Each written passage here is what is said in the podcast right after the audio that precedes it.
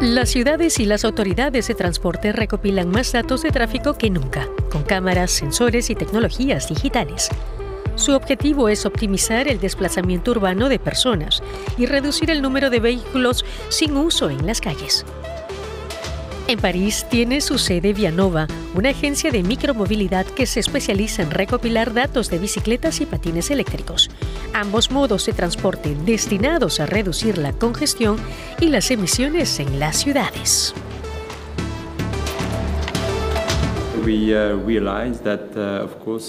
Observamos que los nuevos medios de transporte aportan grandes beneficios a los ciudadanos pero al mismo tiempo provocan mucho caos en las calles. Un caos que las ciudades tienen que gestionar de algún modo. Los proveedores de patines eléctricos o bicicletas de alquiler o incluso de transporte público obtienen ingentes cantidades de datos de movilidad, pero hasta ahora no les están dando uso. Hoy día muchas industrias tienen gran cantidad de datos y no saben qué hacer con ellos. Empresas como Vianova se dedican a anonimizar, analizar y procesar estos datos.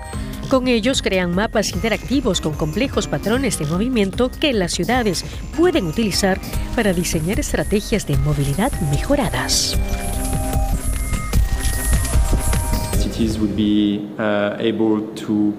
Las ciudades podrán saber qué zonas están más concurridas, de dónde parten los ciudadanos y cuáles son sus destinos.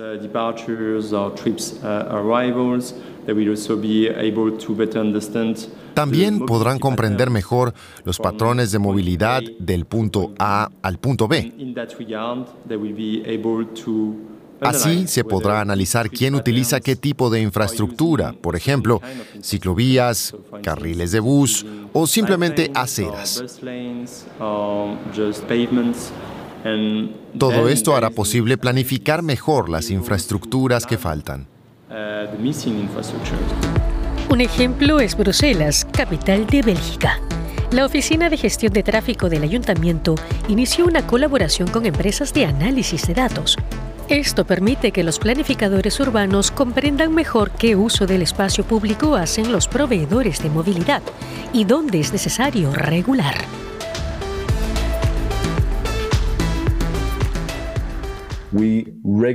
Hemos aumentado la regulación. A partir de 2024 habrá menos vehículos, menos proveedores y normas más estrictas sobre dónde tienen permitido aparcar. Bruselas quiere así reducir el tráfico de autos, ampliar la red de ciclovías y organizar mejor el tráfico de patines eléctricos.